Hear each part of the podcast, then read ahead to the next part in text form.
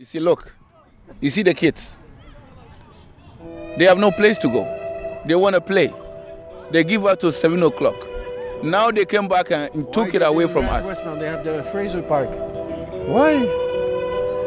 Why? But you say, say to them. Yeah, but this is ridiculous. It's dangerous to play on artificial field on But this. they don't care. They- they- there's a comment on l'appelle Park Fraser. Yeah. Yeah, it's a na- there- natural field. No, no, over there it's not public. This is a public field. It's a difference between. Le- sur Van Horn, le, non, Sainte-Catherine, il y a un parc là. Yeah, over there you can you the the the community over there they're not allowed. But there's, there's still uh, lights. Why they're here?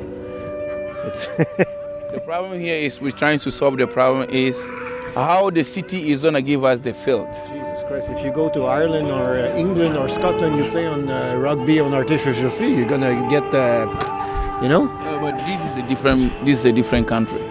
we're in the we're in Canada. Everybody have a right to claim. Now the children that we're talking about, the children look at them, look at them, look at them. They have no place. You see, they're lonely. They have no place. Look at them.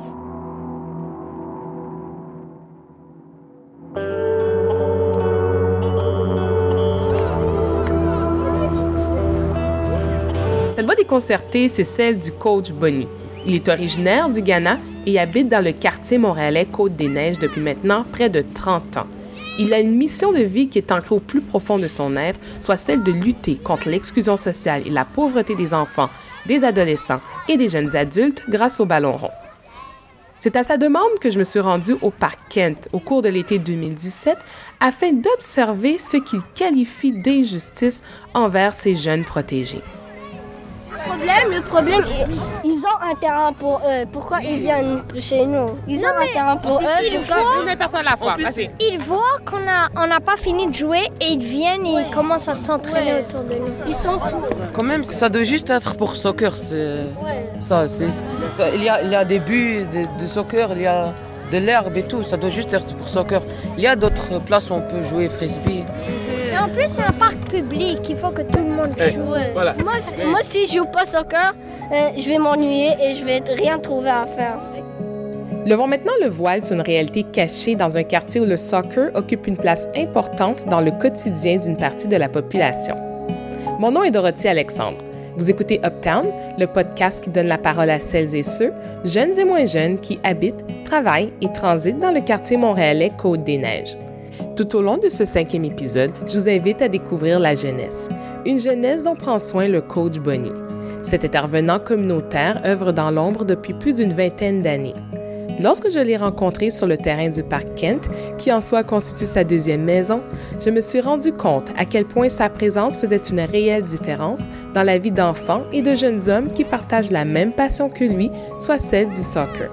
Par contre, mon entretien avec ce mentor fort respecté m'a permis de constater que la non-accessibilité à certains équipements sportifs constitue également une barrière pour de nombreux jeunes. On n'est pas contre. Voilà. Mais le moment où nos enfants, bien, qui vraiment ils sortent de l'école, on a besoin que pour euh, dégager leur énergie, tout ça, bien, voilà, on ça. trouve que c'est c'est c'est vraiment c'est pas. Il faut vraiment être une. euh, Moi, je suis mal organisée, moi personnellement.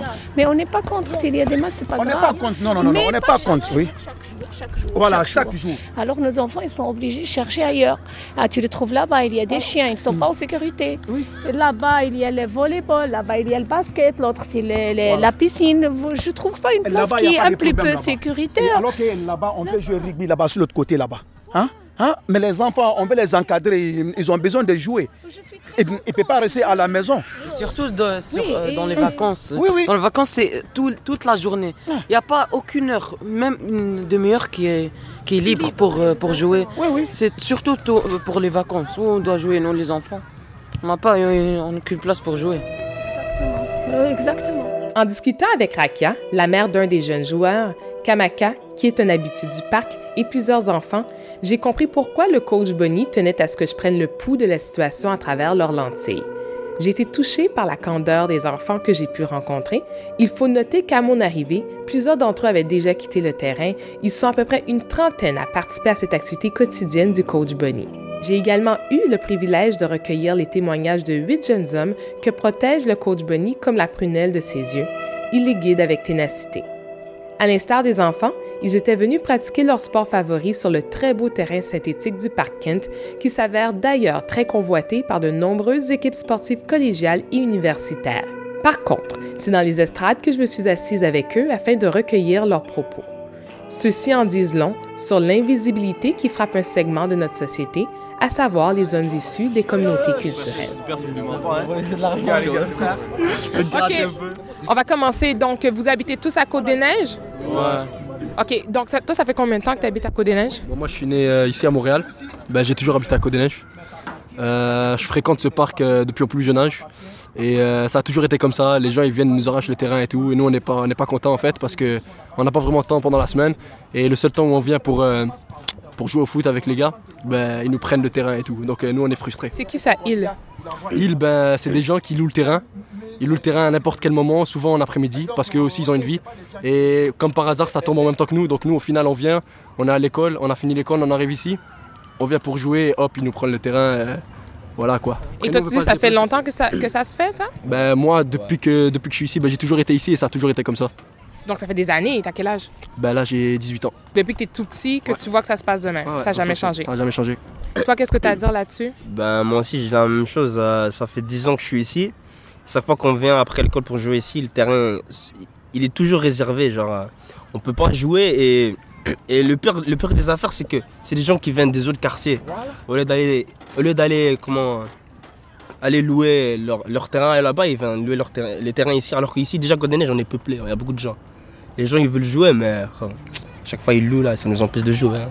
Et toi, tu, es, euh, tu as quel âge? Et tu, Moi, tu as 19. 19, OK.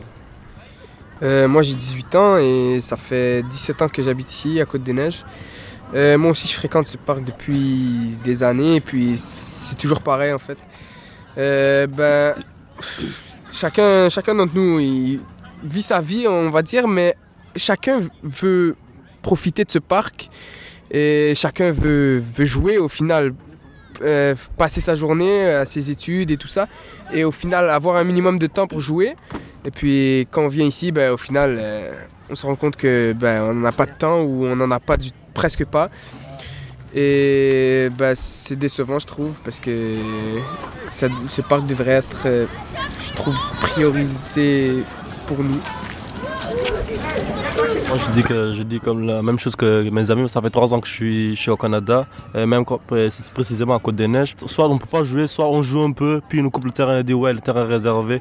Mais on est venu ici pour jouer sur notre quartier. Tout le monde se rassemble ici pour, pour jouer, se faire des nouveaux amis. Mais tout le temps on vient ici, non, les, les gens prennent le terrain comme ça, c'est pas normal. C'est juste pas normal. Et toi, de ton côté? Donc euh, moi ça fait 12 ans que je suis là et euh, on vient souvent ici, on vient presque... à chaque année on est là, on joue, on, vient pour jouer, etc. Mais à chaque année le terrain est toujours réservé par des gens qui viennent d'ailleurs, qui viennent même pas d'ici, qui sont même pas du quartier ou une école du quartier ou quelque chose comme ça. C'est toujours des, écoles, des, gens de l'extérieur qui viennent de d'autres euh, quartiers, qui ont des terrains chez eux aussi, mais qui viennent dans ce terrain-là, on ne sait pas pourquoi, et qui réservent tout le temps, donc ils laissent pas les, les jeunes jouer là. C'est toujours réservé en plus, c'est un terrain public. Normalement, ça devrait pas être autant réservé que ça. Peut-être deux, trois fois, je comprends, mais à chaque, à chaque, chaque jour réservé à, à cette heure-là et toute la soirée, là, ça devient n'importe quoi. Surtout que des fois, on aimerait ça venir le soir ici jouer, mais le seul moment où c'est ouvert le soir, c'est vers 10h, 11h, vers, il reste comme 15 minutes avant que ça ferme. Donc euh, c'est ça là. Moi, je m'appelle Omar. Euh, J'ai pas beaucoup de choses à dire parce que tous mes amis l'ont dit. Jusqu'à aujourd'hui, j'ai remarqué, euh, Bonnie, l'entraîneur ici, il est venu faire l'entraînement et là, il y avait des enfants de 9 ans, 8 ans qui voulaient jouer. Mais le terrain était déjà réservé. Les gens ont commencé déjà à rentrer. Les gens de d'autres quartiers ont rentré pour jouer. Les enfants, ils se plaignaient, ils voulaient continuer à jouer. Mais Bonnie, il a dit qu'il ne pouvait pas parce qu'ils avaient réservé. Ils ne pouvaient rien faire d'autre. Plus de euh, 60% des, de la- des personnes qui jouent ici, leurs parents, ils n'ont pas vraiment les moyens de leur payer une saison au foot. Parce que comme ici au Canada, le, le soccer, il, est, il y a des frais à payer pour entrer dans les équipes et tout. Et c'est pas, pas tout le monde qui a les moyens de jouer. Donc le seul temps où on peut venir jouer et le seul moyen qu'on puisse jouer, c'est ici dans ce parc. Et quand on vient jouer, ben, ils nous prennent, ils nous prennent cette, chan- cette chance-là. Ici, ce que j'ai remarqué, surtout euh, dans ce pays, c'est qu'il n'y a pas beaucoup d'opportunités pour euh, les sports, etc. Ici, ils ne sont pas trop concentrés sur ça, ils sont plus concentrés sur les études du tout. Par exemple, ici au Canada, il y a par exemple trois équipes professionnelles trois équipes professionnelles seulement. Si tu vas dans d'autres pays qui sont plus concentrés, euh, je parle de foot, qui sont plus concentrés sur le foot, etc. Il y a plus d'opportunités pour les jeunes ici. Il n'y a personne qui est jamais venu recruter des jeunes, regarder des jeunes. Et pourtant, il y a plein de jeunes ici qui sont super bons. Là. Il y a des jeunes qui sont incroyables, qui, essaient de s'entraîner, qui viennent ici s'entraîner chaque jour, mais ils n'ont pas des opportunités, même dans les équipes avec qui ils jouent. C'est pour ça que Bonnie, c'est un peu, il fait un peu ce rôle-là. Il est un peu genre lui qui, qui va essayer d'aider les jeunes à les, à, les, à les motiver à continuer, à ne pas abandonner. Parfois il, s'entraîne, des fois il y en a qui courent avec lui, qui s'entraînent avec lui, il leur dit comment faire, même s'il n'est pas obligé de faire ça, mais il fait tout le temps ça parce qu'il voit qu'il y a plein de jeunes. Combien de jeunes j'ai vu ici qui sont super forts et maintenant, dix ans plus tard, ils sont encore là. Il y a tellement de bons joueurs, ils auraient pu faire des équipes, par exemple une équipe Côte des Neiges, une équipe dans notre quartier, une équipe dans notre quartier, ça aurait créé plein, plein d'équipes. À la place qu'il y a juste l'impact de Montréal. Tu comprends? Il y a juste l'impact de Montréal. Pour rentrer là-bas, c'est super dur. Il y a plein de joueurs ici qui ont essayé d'aller avec l'impact. Il y en a qui ont réussi, mais même, même il y a des joueurs ici dans, ce quartier-là qui sont rentrés à l'impact.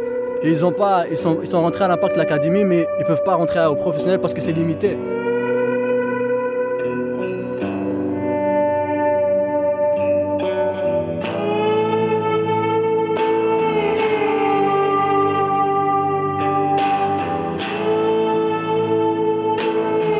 Ask him which team took me US.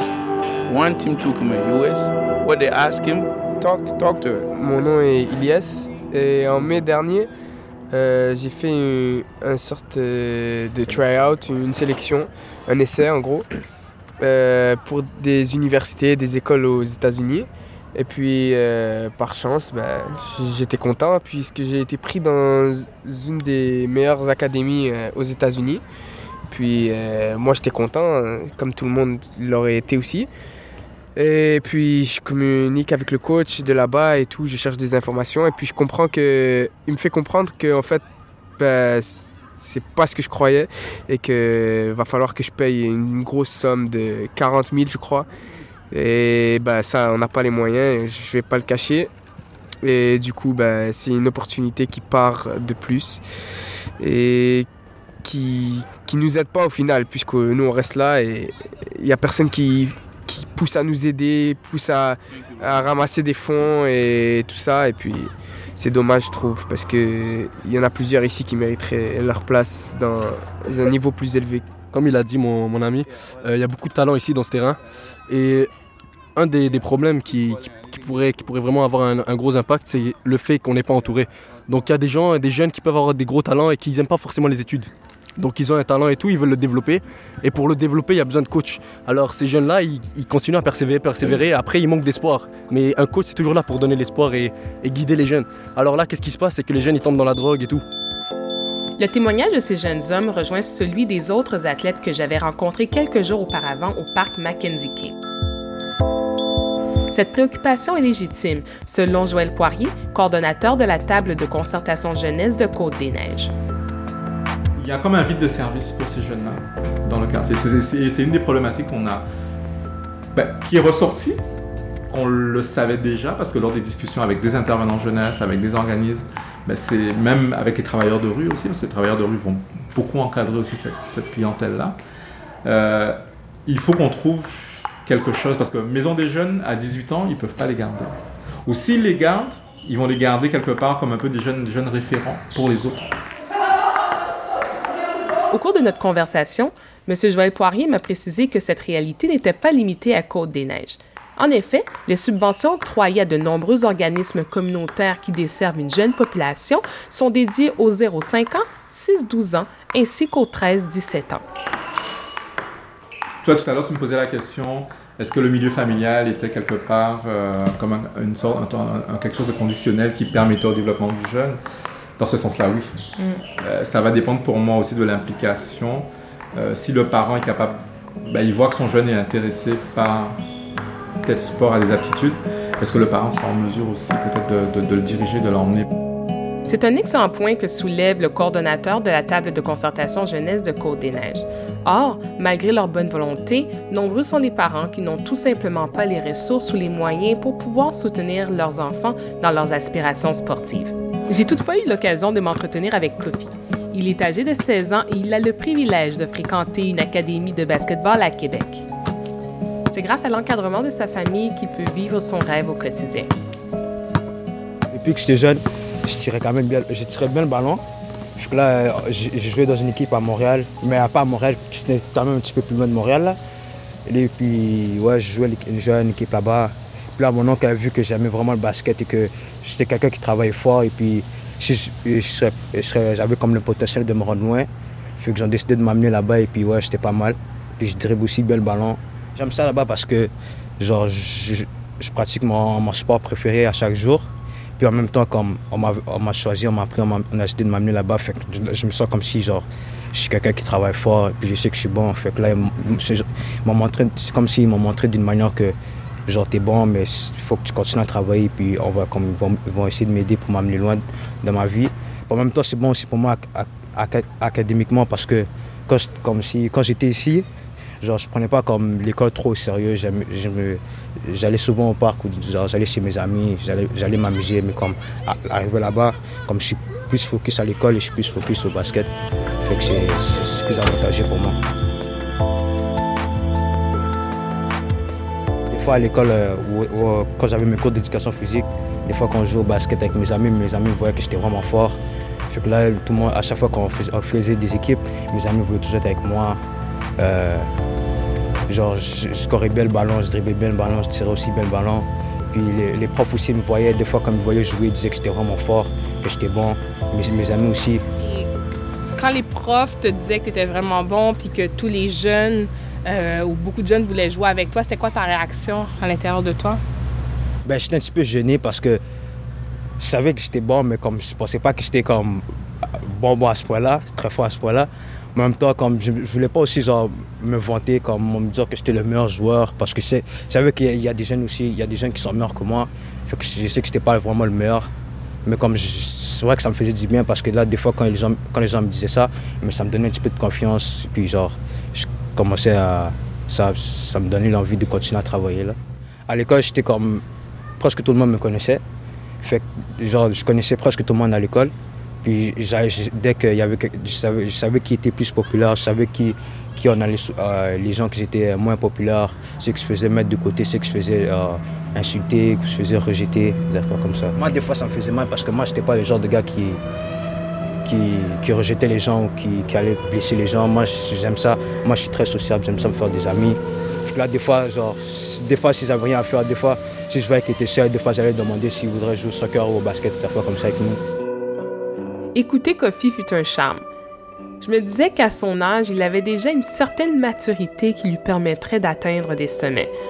Il détient également certaines clés essentielles gages de succès, que ce soit la persévérance, la détermination, ainsi que l'encadrement parental dont il bénéficie.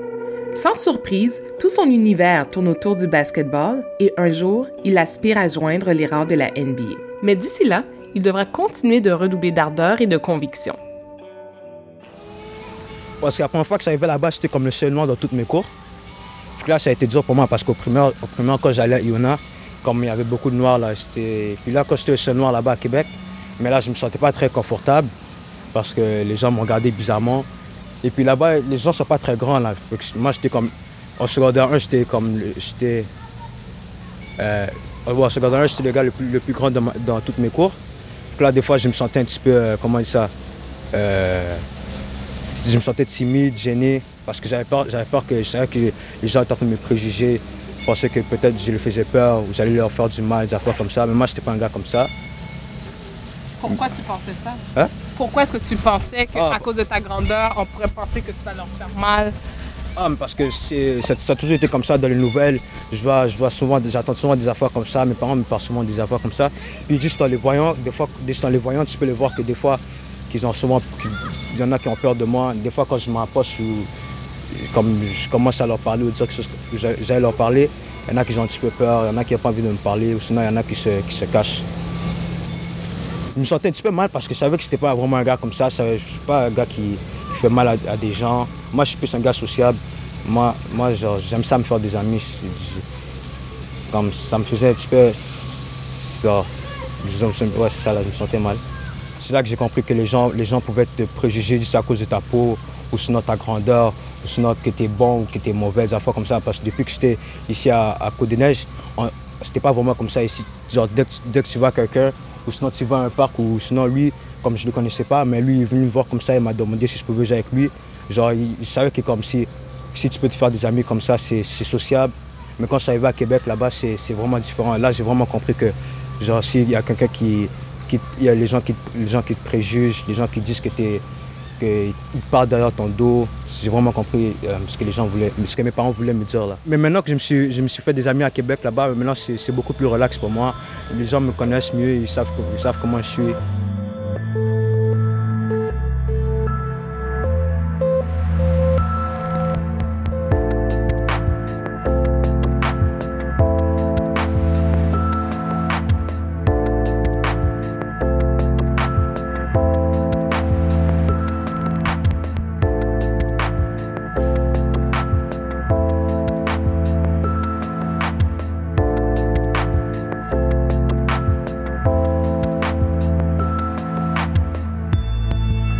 J'ai un truc à dire en fait.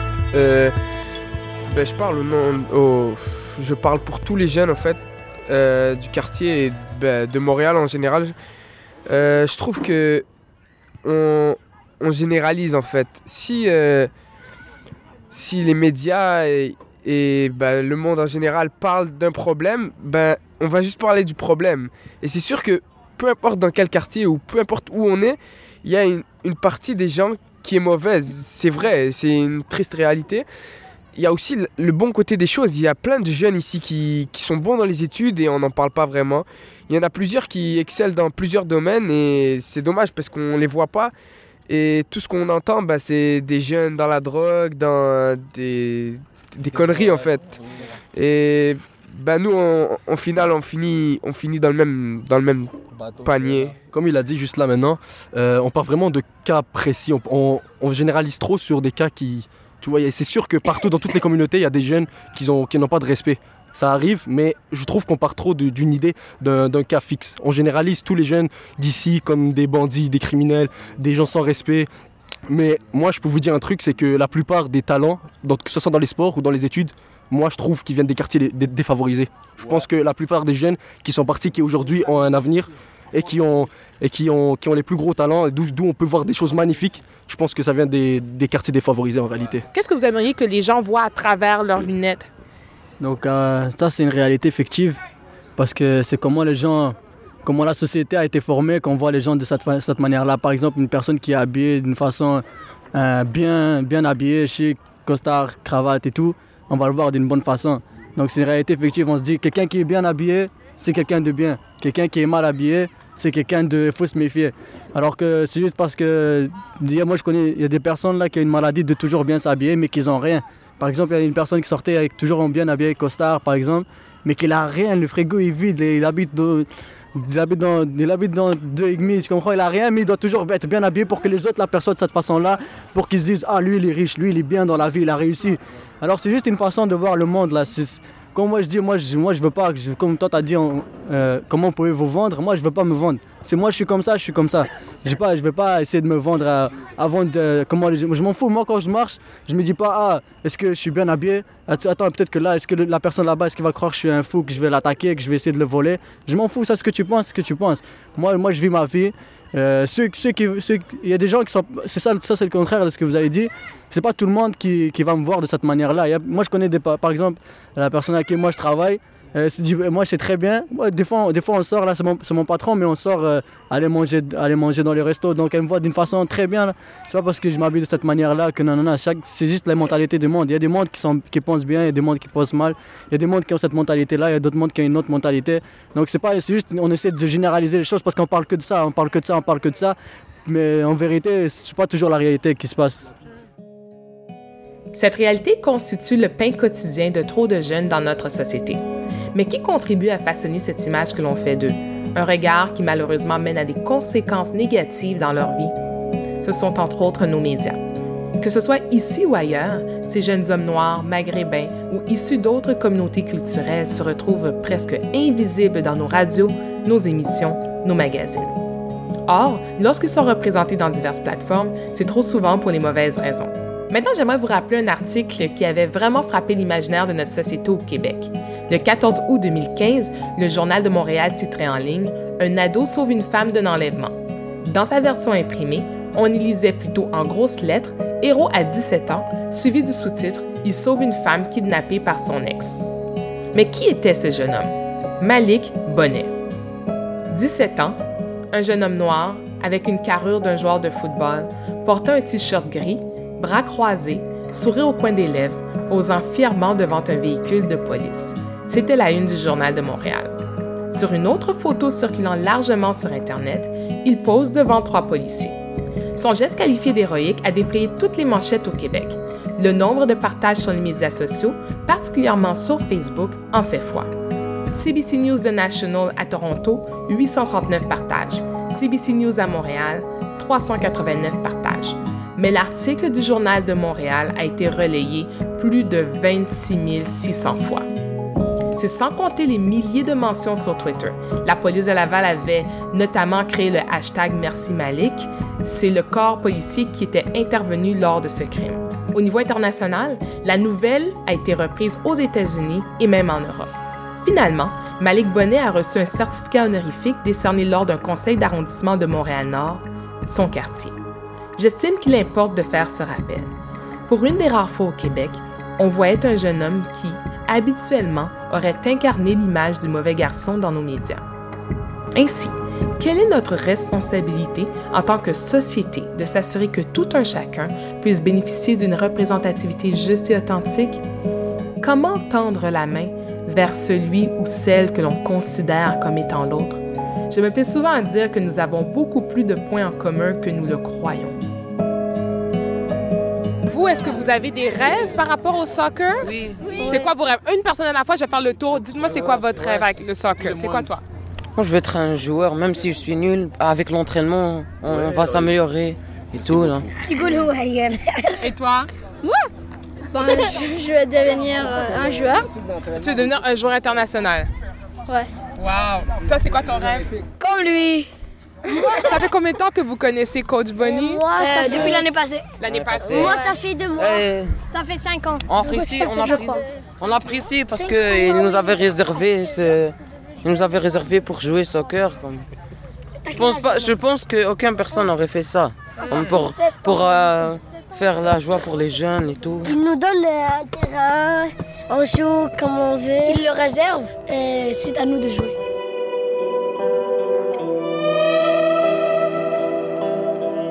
percer dans le rêve qu'on veut et sortir de la famille d'ici, frère. Tu sais, trouver une maison bien, d'une petite ville, tranquille. Mais honnêtement, moi, j'aimerais rester ici, man. Je suis bien ici. Mais j'aimerais avoir une belle maison, tu vois ou pas? Une bonne voiture. Mais rester ici parce qu'on est bien, on se connaît. Depuis on est petit, on est là. C'est. On est bien ici. C'est juste que yo, on, on voudrait que ça, ça se développe, tu vois Qu'il y a des belles choses, you know La rue sont propres, les poubelles et surtout les appartements qui coûtent cher, qui sont vraiment sales là. Ah. Mais parlez-moi, parce que ça, c'est un problème, la question du logement. J'arrive euh, dans Côte-des-Neiges. Donc, parle-moi un peu de, de l'expérience que soit que vous avez vécue ou que vous voyez, puis que vous déplorez et que vous aimeriez changer. Ah, c'est. ben, je dirais les, les appartements, c'est juste que.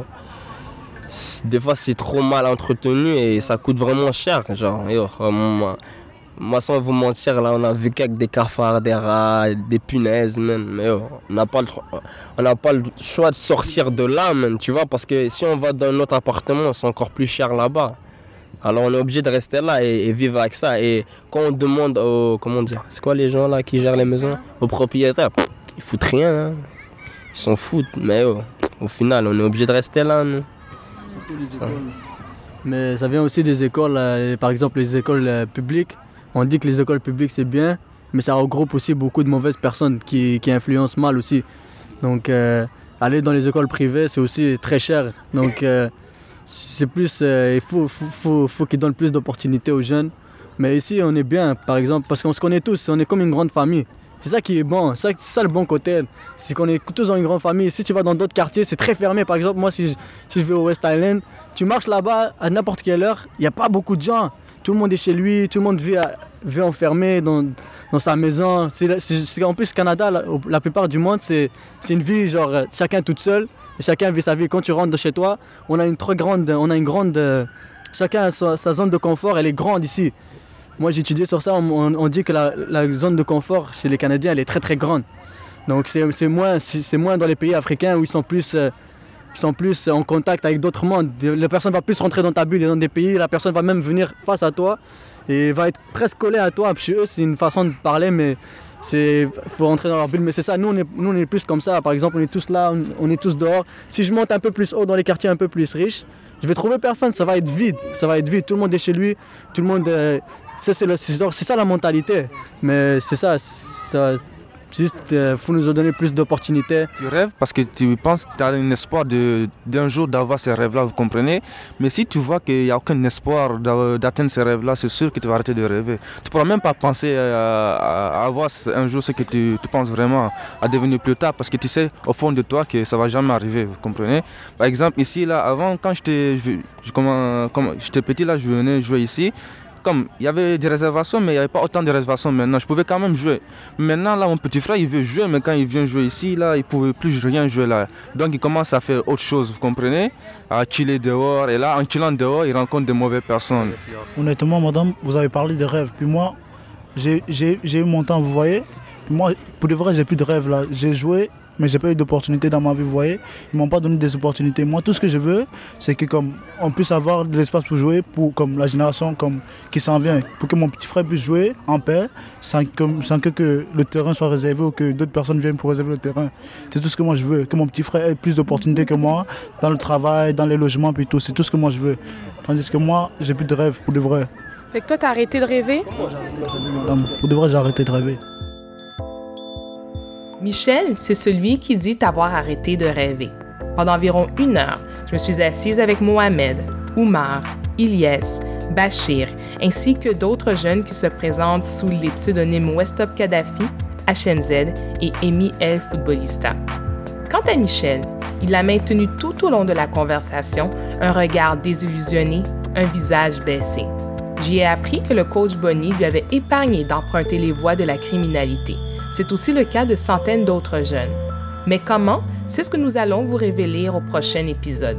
Nous aborderons le passé de violence qui colle toujours à la peau de Côte-des-Neiges et nous nous pencherons sur diverses initiatives qui visent à renverser la vapeur.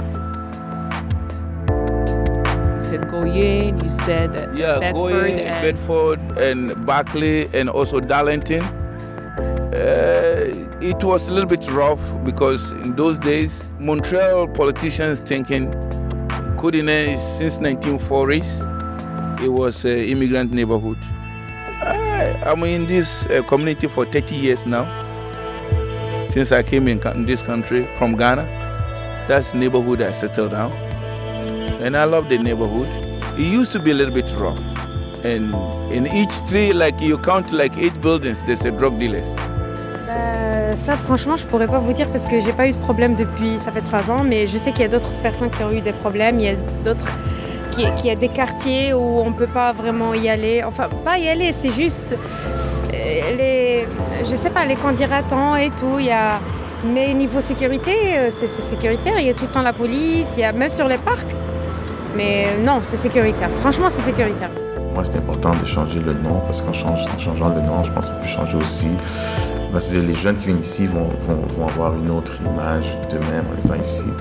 Et le, les gens du quartier vont aussi voir comme l'endroit différent. Merci d'avoir été à l'écoute.